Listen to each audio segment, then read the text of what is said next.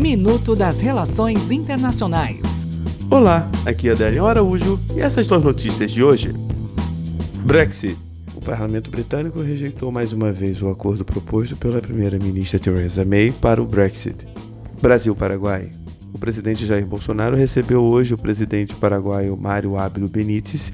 Os assuntos pautados foram referentes à agenda econômica bilateral, o combate a crimes nas fronteiras, a construção de pontes entre os dois países e a situação na Venezuela. Estados Unidos. O governo norte-americano anunciou a retirada de todo o seu pessoal diplomático da Venezuela. Até o próximo minuto. Enquanto isso, aproveite mais conteúdo no portal seire.news.